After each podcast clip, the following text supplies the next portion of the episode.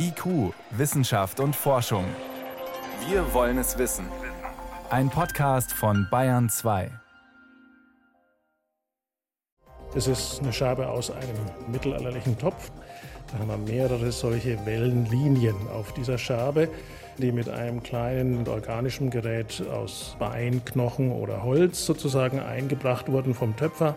Archäologen freuen sich über Scherben. Grabungen im Zentrum von München verändern den Blick auf die frühe Stadtgeschichte. Außerdem Medikamente durch die Nase, warum Nasensprays manchmal besser sein können als Tabletten und nach dem Unfall in Leverkusen, wie sicher sind unsere Chemieanlagen? Antworten gibt's hier.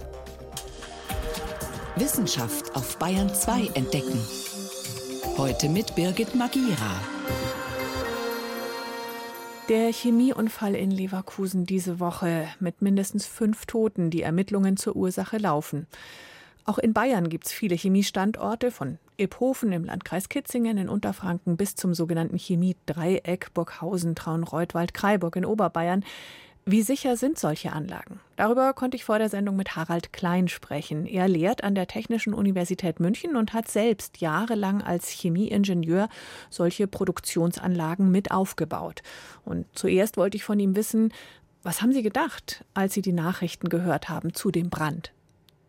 Also ich war bei der Firma Linde und habe dort auf dem Infoscreen die Bilder gesehen mit der Rauchwolke im Foyer. Und mein erster Gedanke war, als ich dann den Ticker gelesen habe mit Toten, oh Gott, das darf eigentlich gar nicht passieren. Und dann noch am Standort in Deutschland, das ist natürlich immer sehr kritisch zu bewerten. Was lief da schief? Das war die erste Frage.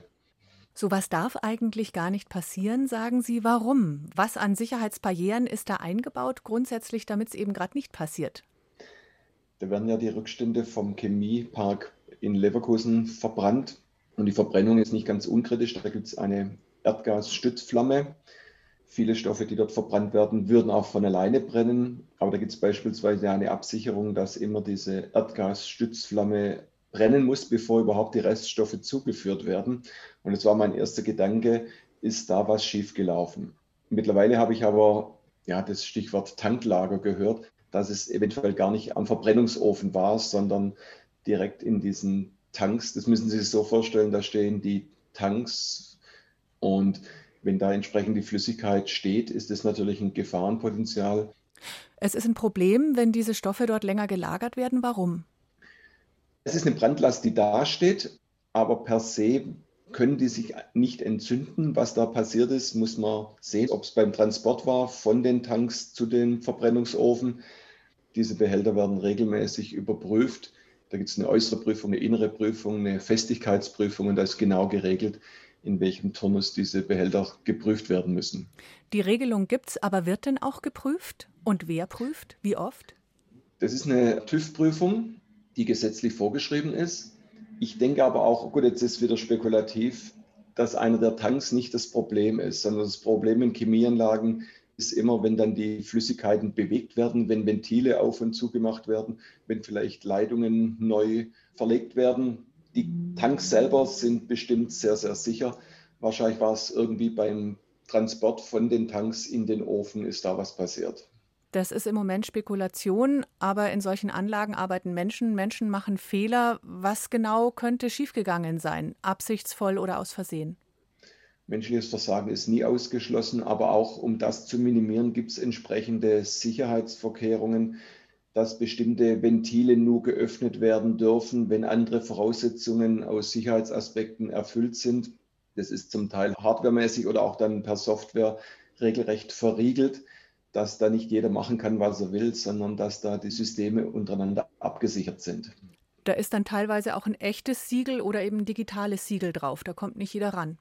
Es gibt echte Siegel, zum Beispiel bei den Sicherheitsventilen. Sicherheitsventile sind Ventile, die blasen ab sozusagen in ein sicheres Fackelsystem, wenn in einem bestimmten Anlagenteil ein Überdruck auftritt, dass da nicht die ganze Anlage gleich hochgeht, wird es dann gezielt über die Sicherheitsventile zu der Fackel entlastet und dort wird es dann sicher verbrannt. Und diese Sicherheitsventile, die sind verplombt, dass da nicht jeder an der Federkraft rumschraubt, weil ihm der Druck etwas zu niedrig ist. Ja. Mindestens fünf Menschen sind gestorben. Es wird routinemäßig ermittelt wegen des Verdachts auf fahrlässige Tötung, auf Herbeiführung einer Sprengstoffexplosion. Ist es denkbar, dass absichtsvoll an solchen Sicherheitsvorkehrungen manipuliert wird, weil die Abläufe dann einfacher und schneller gehen? Kann ich mir am Standort Deutschland nicht vorstellen. Also das wird kein Betriebsleiter zulassen, kein Schichtleiter wird das zulassen, weil das sind alles Dinge, die dann dokumentiert sind. Und wenn da was manipuliert wurde in dem Sicherheitssystem, dann wird das da auftreten. Deshalb traut sich das kein Betriebsleiter. Nach der Explosion in einer Chemieverbrennungsanlage mit mindestens fünf Toten in Leverkusen ist die Ursache immer noch unklar. Erklärungen waren das von Harald Klein, Chemieingenieur und Professor für Anlagen- und Prozesstechnik an der Technischen Uni München. Vielen Dank. Ja, vielen Dank.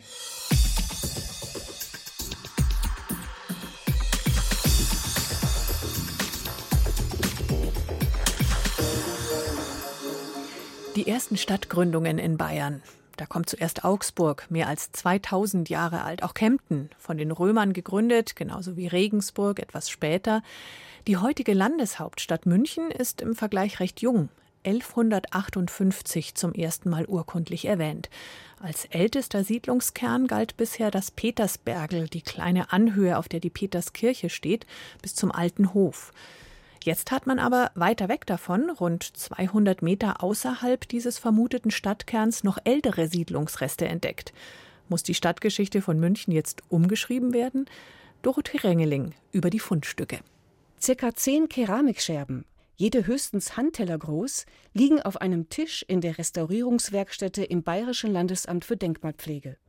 Die meisten sind schwarz, einige hell, andere rötlich oder sandfarben. Und zu den ältesten Stücken gehört dann dieses merkwürdige Ding hier.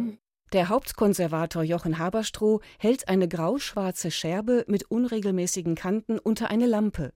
Jetzt leuchtet auf der Oberfläche eine zarte, helle Wellenlinie auf eine Verzierung. Da haben wir mehrere solche Wellenlinien auf dieser Schabe, die mit einem kleinen organischen Gerät aus Bein, Knochen oder Holz sozusagen eingebracht wurden vom Töpfer.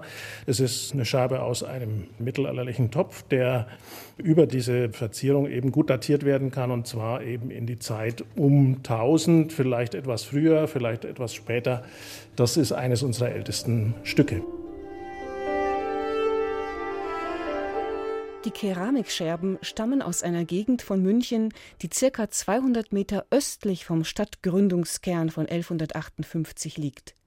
Das lässt die Forscher vermuten, dass es neben dem bisherigen Siedlungskern rund um den alten Hof einen zweiten, 150 Jahre älteren geben muss. Und natürlich haben wir immer tatsächlich in diesem Stadtzentrum nach den Wurzeln der mittelalterlichen Stadtgründung sozusagen gesucht. Und umso überraschter waren wir jetzt eben, dass wir gar nicht im Stadtzentrum hier diese Anhaltspunkte finden, sondern außerhalb. Der neu entdeckte ältere Siedlungskern wurde offenbar auch nach der Stadtgründung nicht aufgegeben. Das erzählen zwei schwarz-graue Bruchstücke und eine geschwungene Ausgusstülle. Sie gehören zu einem damals gängigen Gefäßtyp, einer Bügelkanne. Über die weite Öffnung der Kanne spannt sich ein Bügel, mit dem man sie tragen konnte. Das sind also klassische Formen der Zeit, zweite Hälfte 12. Jahrhundert, also 1150 bis 1200, genau eigentlich die Zeit, in der München zum ersten Mal urkundlich erwähnt wird. Da wird der Platz also auch noch weiter intensiv genutzt. Die Keramikscherben verraten sogar etwas über die soziale Stellung der damaligen Menschen.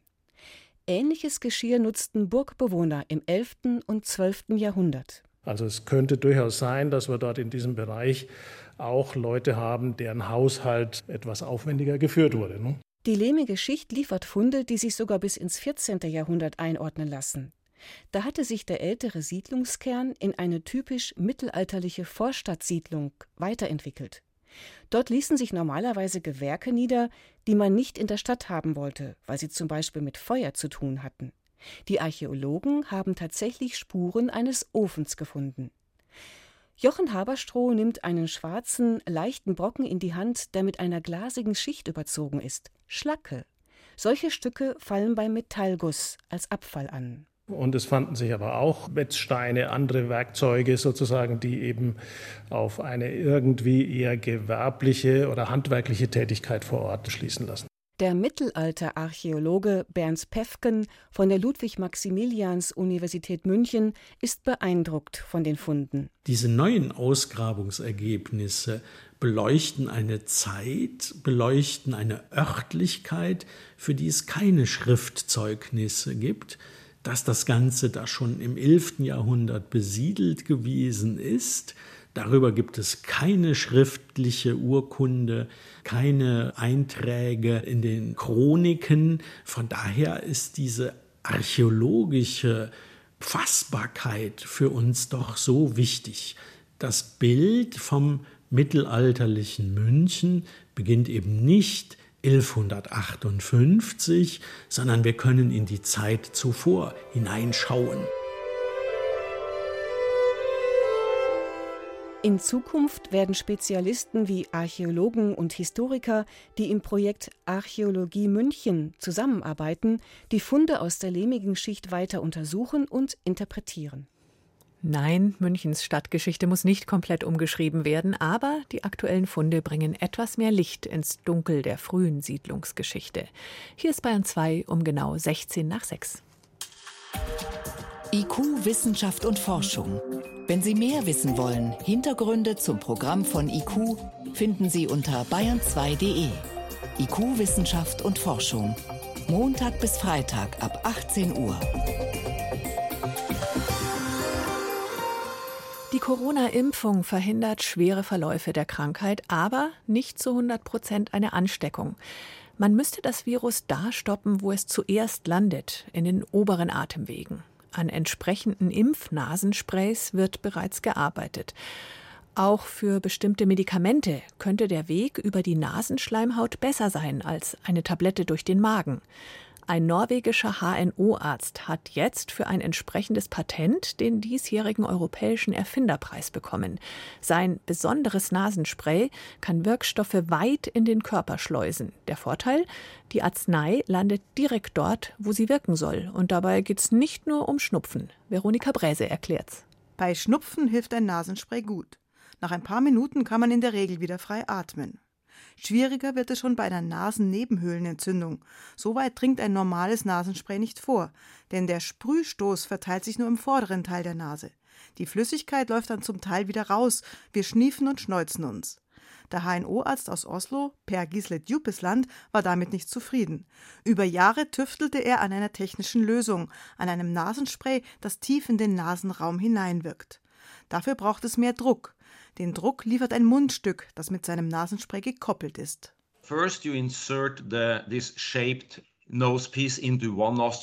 als erstes müssen Sie das schmal geformte Nasenstück in ein Nasenloch einführen. Dann kommt ein Mundstück in den Mund. Sie nehmen einen tiefen Atemzug und pusten kräftig ins Gerät, in einen Hohlraum im Inneren. Wenn Sie jetzt aufs Spray drücken, geht eine Klappe auf und der Atemdruck treibt den Wirkstoff in die Tiefe des Nasenraums.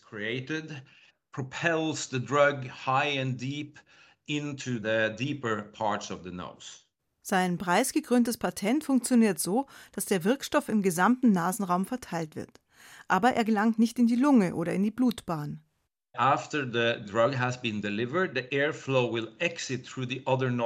Nachdem der Wirkstoff durch das eine Nasenloch eingeführt ist, entweicht der Luftstrom durch das andere Nasenloch, weil sich die Klappe im Inneren schließt.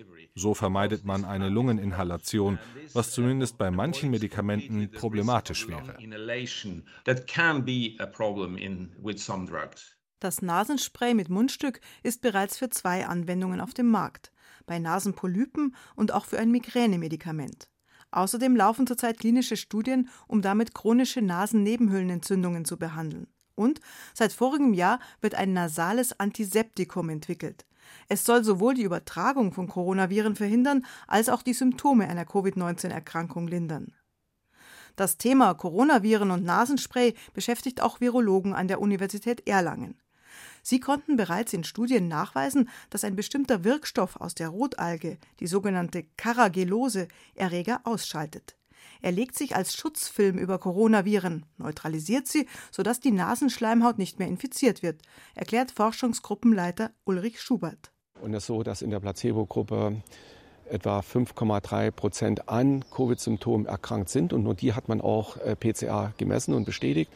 Und in der Vero-Gruppe, also die, die das Nasenspray bekommen haben, waren es nur ein Prozent, sodass man eine über 80-prozentige protektive Wirkung nicht nach der Infektion geschaut, sondern nach der Erkrankung geschaut. In Erlangen reicht, technisch gesehen, ein normales Erkältungsspray, um gegen Coronaviren vorzugehen. Dagegen wollen Forschende am Fraunhofer Institut für Grenzflächen und Bioverfahrenstechnik in Stuttgart weiter in den Nasenraum vordringen. Sie haben also ein ähnliches Ziel wie der Norweger Per Gisle Djupesland, wollen die Blut-Hirn-Schranke überwinden und Wirkstoffe direkt ins Gehirn schleusen. Dafür haben sie kein Spray, sondern eine Art Nasenpflaster entwickelt, das mit Wirkstoffen getränkt ist. Ein HNO-Arzt kann das Pflaster mit einem Endoskop in die Nasenhöhle einbringen, erklärt die Biologin Lena Maria Spindler. Dieses kleine Pflaster, das aber aus bioabbaubaren Materialien besteht, baut sich dann von alleine ab durch das wässrige Milieu in der Nase löst sich das über zwei Wochen langsam ab. Also nicht so, wie man zum Beispiel eine Tablette schluckt, die dann innerhalb von ein paar Stunden im Magen ja aufgelöst wird, im flüssigen Milieu. So funktioniert es im übertragenen Sinne dann auch in der Nase, nur dass man eben eine spezielle Formulierung jetzt hat, die dann zwei Wochen lang freisetzt. Entwickelt wird das Nasenpflaster momentan vor allem für Patientinnen und Patienten mit multipler Sklerose. Normalerweise bekommen sie Antikörperwirkstoffe per Infusion verabreicht, was zeit- und nervenaufreibend ist.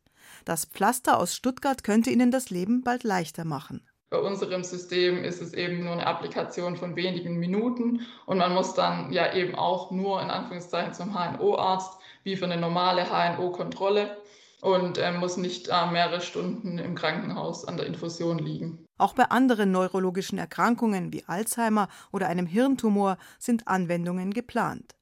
Medikamente über die Nase einzunehmen hat Vorteile. Sie müssen nicht durch den ganzen Körper wandern, sondern wirken direkt an Ort und Stelle, was effizient ist. Das heißt, es reicht eine kleinere Menge des Arzneimittels. Und das reduziert mögliche Nebenwirkungen. Medikamente sprühen statt schlucken. Bei einigen Krankheiten die bessere Lösung. Ein Beitrag von Veronika Bräse. Bayern 2. Wissenschaft schnell erzählt. Das macht heute Helmut Nordwig. Vom Coronavirus gibt es heute leider wenig Erfreuliches zu melden.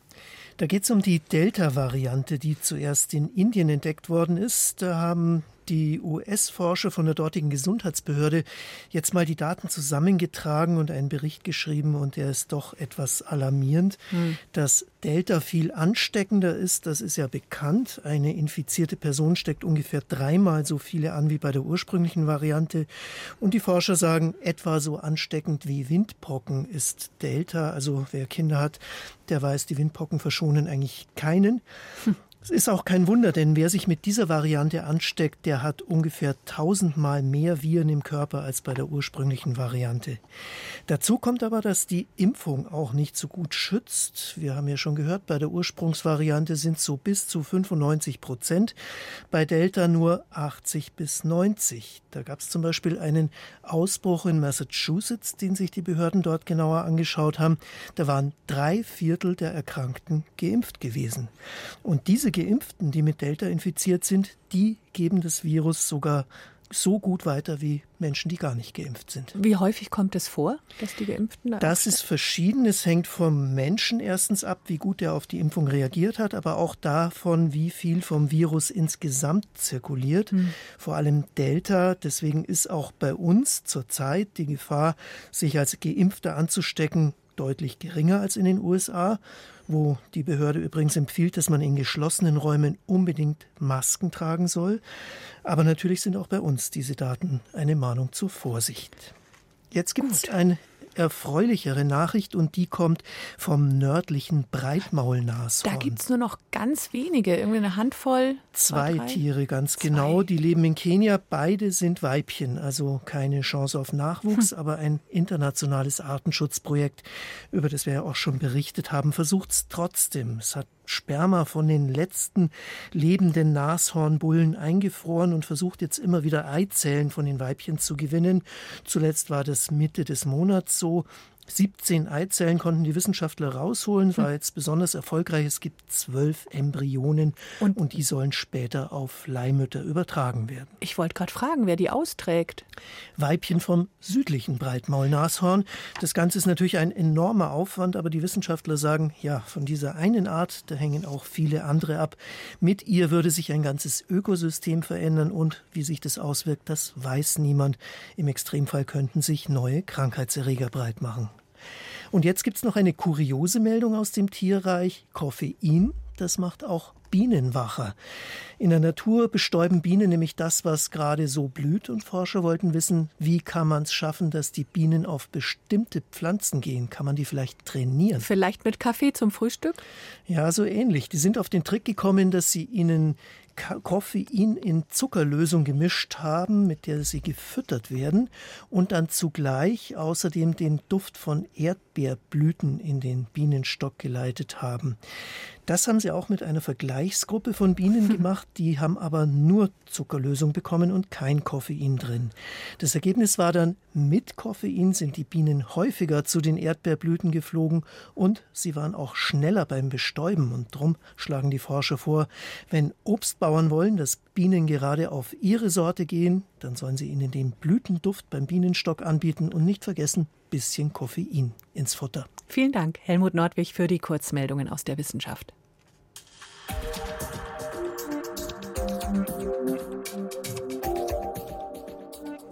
Mit Blick aufs Wetter wünschen sich die meisten Menschen im Sommer ja Sonne, Wärme, Badewetter, also tagsüber blauer Himmel, abends schön mild zum draußen sitzen. Und naja, wenn es unbedingt sein muss für die Pflanzen oder zum Abkühlen, dann soll der Regen eben nachts mal kurz kommen, so ab 23 Uhr wäre es recht. Und hier kommt die Badesee-Fraktion mit den Sternenromantikern in Konflikt. Die brauchen nämlich nachts den klaren Himmel und zur Not soll es dann eben tagsüber regnen. Jedenfalls, so ein klarer Himmel in den kommenden Augustnächten, da lohnen sich gleich mehrere Blicke nach oben. Und die Sternschnuppen-Profi-Wünscher und Wünscherinnen haben sich sowieso schon eine Notiz im Kalender gemacht, so wie Yvonne Meyer.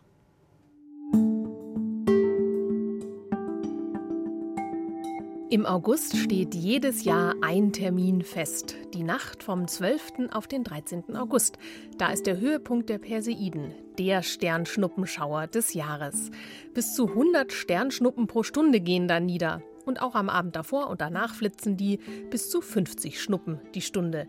Und manchmal sind ganz große dabei, Boliden. Die sind oft farbig mit einem langen Schweif. Wie man sie am besten sieht? Erstens einen möglichst großen Himmelsausschnitt betrachten, zum Beispiel auf eine schöne dunkle, freie Wiese legen und zweitens die Füße nach Nordosten ausrichten und dann loswünschen. Kurz nach halb elf ist es auch richtig schön dunkel, denn der junge Mond ist dann untergegangen. Auch die Planeten haben im August etwas Besonderes zu bieten. Saturn und Jupiter sind in Opposition. Das heißt, sie stehen aus unserer Sicht der Sonne gegenüber, also wie ein Vollmond, und werden voll angestrahlt auf unserer Nachtseite. Das ist ein ganz auffälliges Planetenpaar, die sind nur zwei Handbreit voneinander entfernt und man kann sie mit bloßem Auge ab Mitternacht sehr gut sehen, im Südosten Richtung Horizont. Besser geht's natürlich mit dem Teleskop. Jupiter ist links, Saturn rechts.